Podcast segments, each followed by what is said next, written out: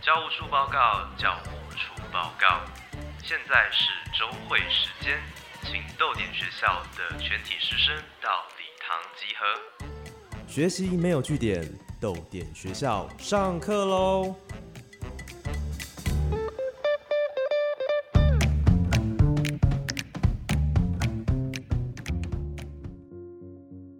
早安，豆林学校，我是教务主任廖静。今天是哪一位老师要来帮大家上课呢？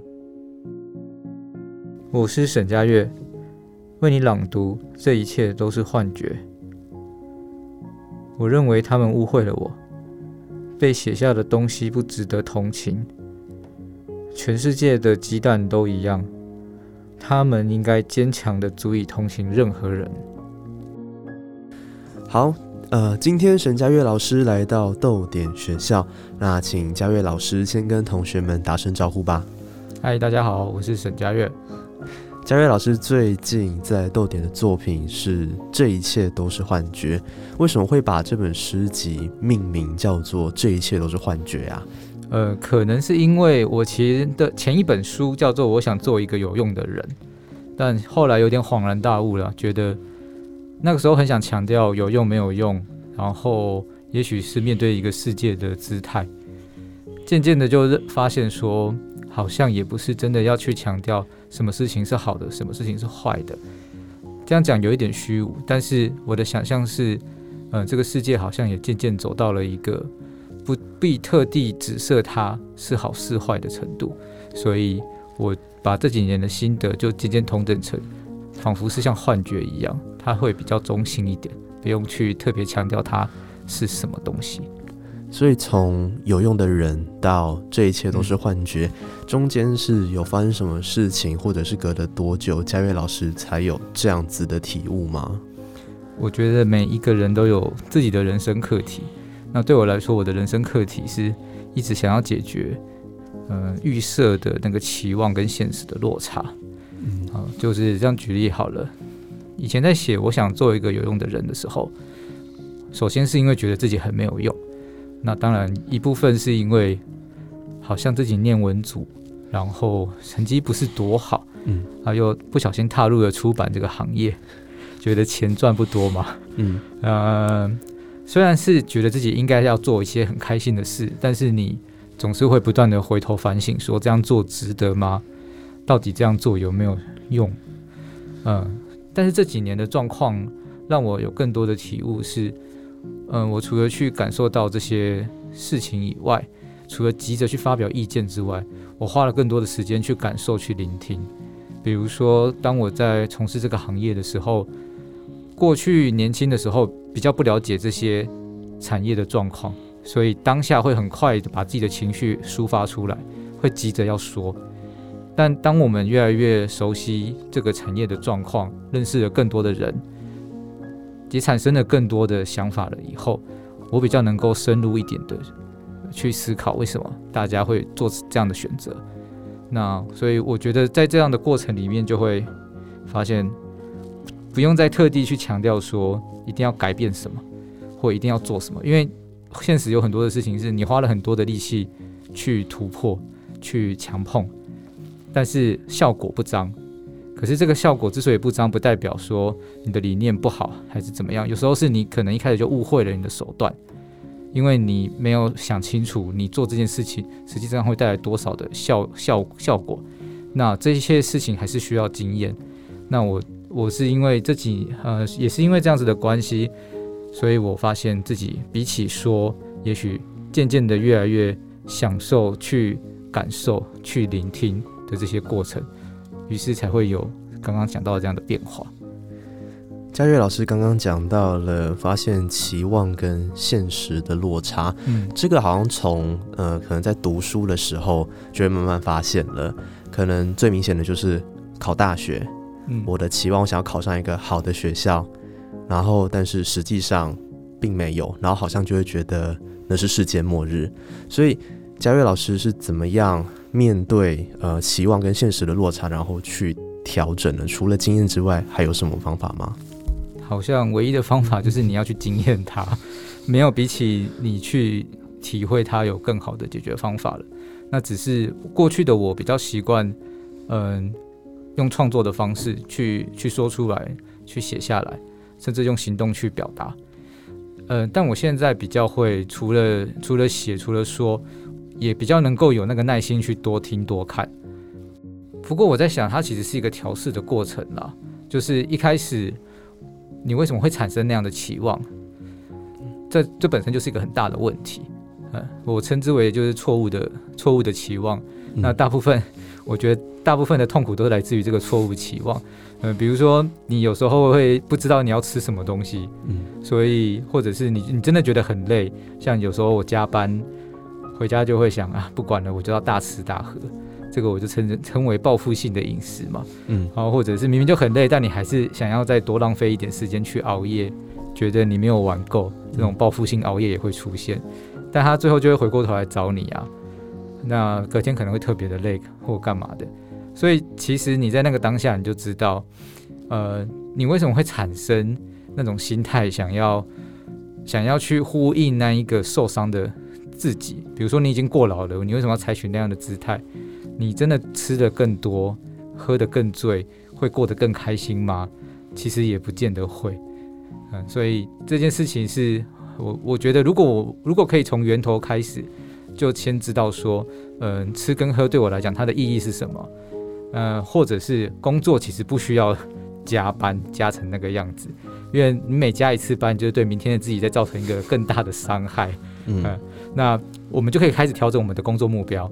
虽然确实工作有时候很紧急，但要试着再去跟你职场上面一起工作的伙伴们沟通，让他们知道，诶，这样工作才做得长久，而且更有效率。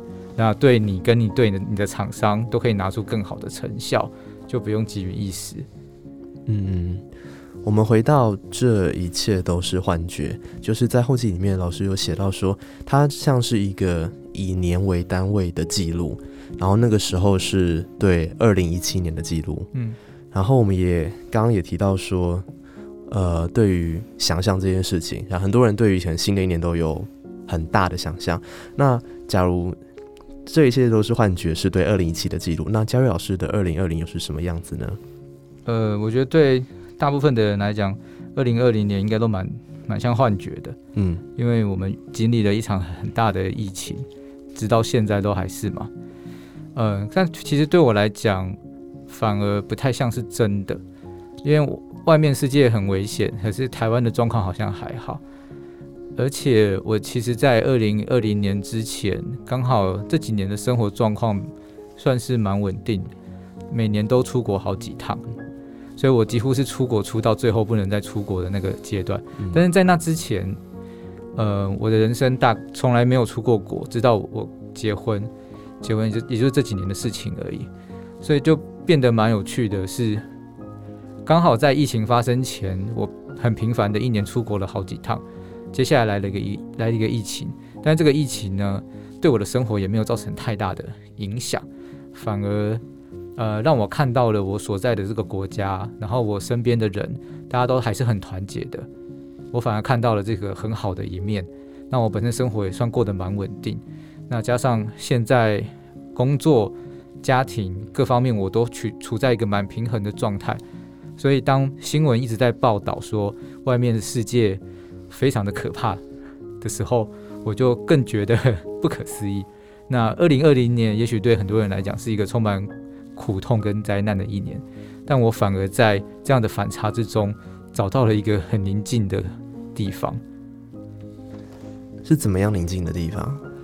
呃，这种感觉有一点像是外面正在下大雨，然后你坐在一间咖啡店或者是什么店里面，那你隔着玻璃窗看到外面天气非常非常的差，可是店里面的气氛非常的好，很宁静，你浑身全身干爽，空调也开得非常的足够，光线也不会太刺眼，你在那边静静的喝着一杯咖啡。划你的手机，看你的书，我的那种宁静感就像是这样子。嗯，不会想要跑出去淋雨吗？还还好，我不太喜欢弄湿自己。对，那照呃佳瑞老师现在的生活好了，会觉得自己已经成为一个有用的人了吗？呃，我我自己是认为我还蛮有用的。嗯，就举一个例子好了，可能会蛮多人去追求所谓的财富自由。嗯嗯，那也许财富自由好像是很多人的人生目标。我我觉得关键是你怎么样感觉到自由。嗯嗯，那有用这件事情也是一样。你为什么觉得自己有用？你需要赚到多少钱，你会感觉到你是自由的？我在做文学创作的时候，其实我的动机也是，我想让自己感觉到自由。一开始也许是为了解决那个错误的期望，想要让自己。写下的东西更有力量去支持我往下走，呃，为了就是我我感觉到我被束缚住了嘛，为了要争取这个东西，那我我我自己认为有用这件事情，它真的不需要赚太多的钱，它也不需要把身体练得特别的强壮，嗯，他不需要具备太多的东西，而是一个心态上面不需要太超过，也也不用也不用也不可能拥有的太少，你就。可以被满足到，所以我刚刚好是站在那样的一个平衡点。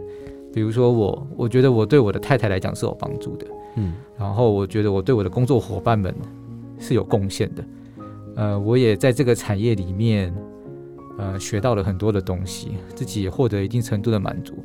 我赚到的薪水足够我现在的生活去使用，因此我我也认为我现在的状态是刚好就达到了财富自由、心灵上面的 一个平衡。嗯，所以如果这样不叫有用的话，那什么什么才算是有用呢？这也是我我的一个问号。嗯，但但这样想又有点奇怪，好像人人生三十几岁还不到四十岁就走走到了这个阶段，是不是我错过了什么？没有什么真进取心还是狼性吗？有时候我也会想想，是不是不太应该啊？但我现在确实过得还算蛮开心的。嗯。那有这些想法出现的时候，就是觉得是不是不太应该，嗯，怎么样的可能有用或是安定的时候，嗯，嘉瑞老师会怎么办呢？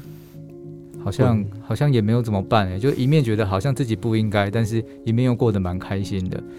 这这好像是这好像是人性嘛？像你刚刚问说，看到外面下大雨，不会想要跑出去淋一下雨吗？嗯，呃。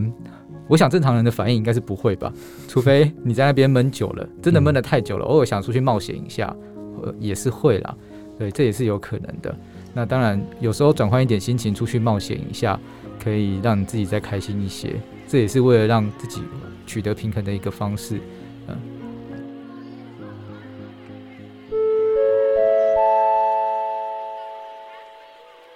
校外人士报告，校外人士报告，我是大卫鲍鱼。我的 p 开节目《大卫鲍鱼在火星》正在各大串流平台决战好评播放中哦。如果你喜欢漫画和音乐，或者也喜欢阅读各式各样有趣的书籍，欢迎来收听，和大卫鲍鱼一起上火星吧。校外人士报告，校外人士报告，我是静好听的声音主播吴艺伦。您用过耳朵听书吗？最近我录的豆点文创有声书《愈加草纸》。在静好听上架喽，欢迎大家来聆听。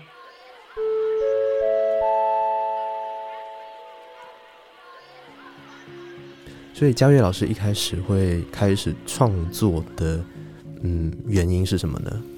呃，最主要也是青春期的时候开始做文字上面的创作抒发，那时候没有别的认同吧？嗯，对，就。青春期的困扰嘛，我相信很多人都有点迷失，不太晓得自己应该做什么，自己可以做什么。所以像我，我就是一个嗯，长得不起眼，身高也不高，然后那时候青春痘很多，现在还是很多了。然后头发又卷又油，呃，运动神经不好，功课非常的普通，好像唯一能够做的就是写一点东西。因为我写东西的时候，没有什么人可以评价我。后来想想，是因为。也因为也没有人想看我在写什么，所以他们也没有 必要去特地干涉我。嗯，那我反而透过去写写诗、写这些文字去思考，思考这件事情、阅读还有创作，让我感受到，哦，我可以在里面找到一些支持的力量。所以从这个为出发点，度过了我的青春期。到后来，它渐渐的成为人生的一个习惯。一直到现在还有办法继续写东西，也许它的缘由就来自于想要从那样子的一个被压迫的状态里面解放出来。这也是我我认为为什么我我选择写诗，而不见得是写散文或小说，实在是因为写诗太随便了，写诗太写诗非常的自由，非常的弹性，它是一种行为的表现。嗯，有时候你是念头一想，觉得我今天写多少就可以，那有时候你会希望自己写的更长，写的更仔细，这也没有关系。无论如何，一首一一个作品的完成与否，它是一个当下的判断。那你可以反复的，它可以有现在的版本，可以有未来的版本，你也不用期望它好像现在就已经结束了。也许哪一天你的念头一转，它又会蹦出一个新的模样。那我觉得意识到这件事情对我来讲蛮必要的，因为这表示你随时随地都有新的可能性。那我是很害怕失去可能性的人。那也许很多人感感觉到。很悲伤，很很困，很困惑，走不出去，就是因为觉得自己再也没有选择了。但是写诗不一样，诗是随时都会让我感到有选择的。有些人会认为写诗就是要用很精简的、很简要的字根句，所以他们反而会觉得这是不自由的。啊，那跟嘉伟老师讲的，好像又是一个很两极的一个概念。嗯，所以会怎么样去嗯，可能看这个观点呢？我我我想这个跟每个人想象诗的样子不太一样，因为我看过很多很啰嗦的诗，嗯。嗯，有我我有看过很精简的，非常精简的，甚至嗯很行动艺术的，他一个字都不写，你只要宣称你意识上在写诗，你同时也是在写诗啊，呃，那一个诗人不写诗可不可以成为一个诗人？其实也可以是一个诗人，我觉得，因为 如果诗人是一个政治认同的问题，就是当今天一百个人告诉你说你是诗人的时候。就算你不写诗，你还是一个诗人。嗯，那如果你一直在写诗，可是没有人知道你在写诗，你是诗人吗？可能在社会的角色角角观点里面，你不是诗人，可是你认为你自己是一个诗人。嗯，所以，我我还是觉得这是一个想象概念的问题。有些人认为诗要很精简才是好的诗，那难道不好的诗就不是诗吗？这是我个人的疑问。其实我一直认为他们都是诗。他们都可以是诗的，他们都有诗的质地跟成分在。也许差别在于你的喜好跟认同。每一个人的喜好和认同不同，导致想象不同。这这也是为什么我刚刚一直不断强调，也许念头一转，就会发现诗的可能性非常非常的多。那我本身是不局限这些可能性的，因此我不会有那一种诗就一定要写的怎样的想法。所以嘉悦老师也不太会习惯。把事情作为价值判断吗，就是事情可能蹦出来，或是文章蹦出来，它就是好或是不好的，是有用是没有用的。哦，不会啊，我还是蛮常会有这样子的判断的。就是就是像我刚刚讲的，其实也是一种价值判断。嗯嗯，有有些人认为他一定要有那样的形式，但我认为不一定要有那样的形式。这不不用有形式，也是一个价值判断。嗯，个可能我我自己的想法是，我第一时间会知道我的喜好。可是我我我自己会很警觉到一件事情，是我不能够用我的喜好来决定，来让它成为一个绝对的标准，因为一旦我的喜好成为一个绝对的标准的时候，就表示我会错过了其他的可能。比如说，有虽然我曾经写过，我们类似我不喜欢杨牧这样子的诗，嗯，但事实上我并不是真的讨厌杨牧写的东西，我也不是讨厌现代诗一定要变成什么模样，嗯。那那个那个是我那个时候的一种宣泄，情感上宣泄。毕竟那首诗已经是个十几年前的东西。嗯嗯。但另一个角度，我个人还是认为说，如果诗可以让你看到不同的样貌，这样就算我今天不喜欢不选择，它还是存在在那样的一个地方。等到哪一天我可能用得上的时候，我知道去哪里找它。嗯，那我自己不要的东西，不见得别人不要，我也不能够扼杀别人去找它。嗯，这是我我我必须不断提醒我自己的。虽然我会有个人好恶，嗯，但我不希望因为我的个人好恶而去磨灭了其他人选择的可能性。我也我自己的期许也是希望，也许我的创作有机会让大家找到不同的选择跟不同的可能，鼓励大家去写，就算你很小众很小众也没有关系的东西。嘉瑞老师刚刚提到，一开始会想要创作是想要。找到自由吗？嗯，那呃，在这一切都是幻觉里面，有没有哪一首诗，或是哪一些段落是嘉悦老师觉得很契合、很切合这个、嗯想要找到自由的动机的？呃，我我在这些都是幻觉里面有刻意使用比较多的描述，就是把我把我自己的情绪带的比较开来的方式。比如说，我有我有其中一个段落是讲到我看着公园里面的一个长椅，那这个长椅经过了台风天，然后经过了什么样的时候？那有人坐在椅子上，有人离开，然后他的一个样子，好像我不在里面，我也没有特地在诉说什么，就像是一个监视器，嗯还是一个行车记录器这样的感觉，看着世界慢慢的去变化。嗯，那我自己我自己认为这样子的观察，你要说是自由还是不自由呢？我我我其实说不太上，说不太上来，但是至少不会让自己在第一时间就很明确的表露出我的立场，好像我要为什么东西发声，然后我我的态度是对什么东西，呃，一定一定一定持着什么样的角度去去介入它。其实不是，是我必须观察它，然后我把我自己慢慢的放在里头，看着它的变化。那我发现这样子观察的过程蛮平静的，呃，也许可以透露出一点情绪，但那个情绪是什么，我我现在也不好说。嗯对，但也许大家有机会阅读我的作品的时候，可以察觉到一些特殊的地方。，OK，因为现在很多人会想要当意见领袖嘛，嗯所以照刚刚嘉悦老师的说法，就是不在一开始对很多事情有表态是 OK 的吗？呃，对我，与其这样，与其说 O 不 OK，不如说我其实蛮想要避免自己急于表态，嗯因为急着表态是一个很直觉的事情。可是如果你急着做什么东西，你就会陷入一个焦虑，好像做与不做都很困难。嗯那这个焦虑，后来我发现对我的精神负担还蛮大的，所以我会回过头来去思考，说自己到底有没有需要去表态。应该这样讲，表态的目的是什么呢？假如今天有一个你很想要推动的议题，表态是第一步吗？嗯这是对我来说是个问号。那还是我想要把事情搞清楚，所以我得去找某些人谈。我的表态如果可以让我找到那些要讨论的人，也许我的表态就会是必要的。可是，假如我的表态没有办法让我找到这些可以一起深入议题的人，那我需要用表态的方式吗？嗯是不是就不必？呃，所以他回他会，我会回过，我会先退一步，问问自己到底想要做什么，而不是因为我想表态，我就要先表态。嗯、这是对我来说是蛮危险的，而且负担也蛮大的。嗯，这些也是就是经历了很多事情才得到了一个结论吗。我我也不知道哎、因为我我虽然自自嘲已经要步入中年了，嗯，但毕竟也才三十六七岁，所以好像也不是说什么有特别多的人生经历。嗯嗯，但大概你要大概也是这几年的经验累积吧。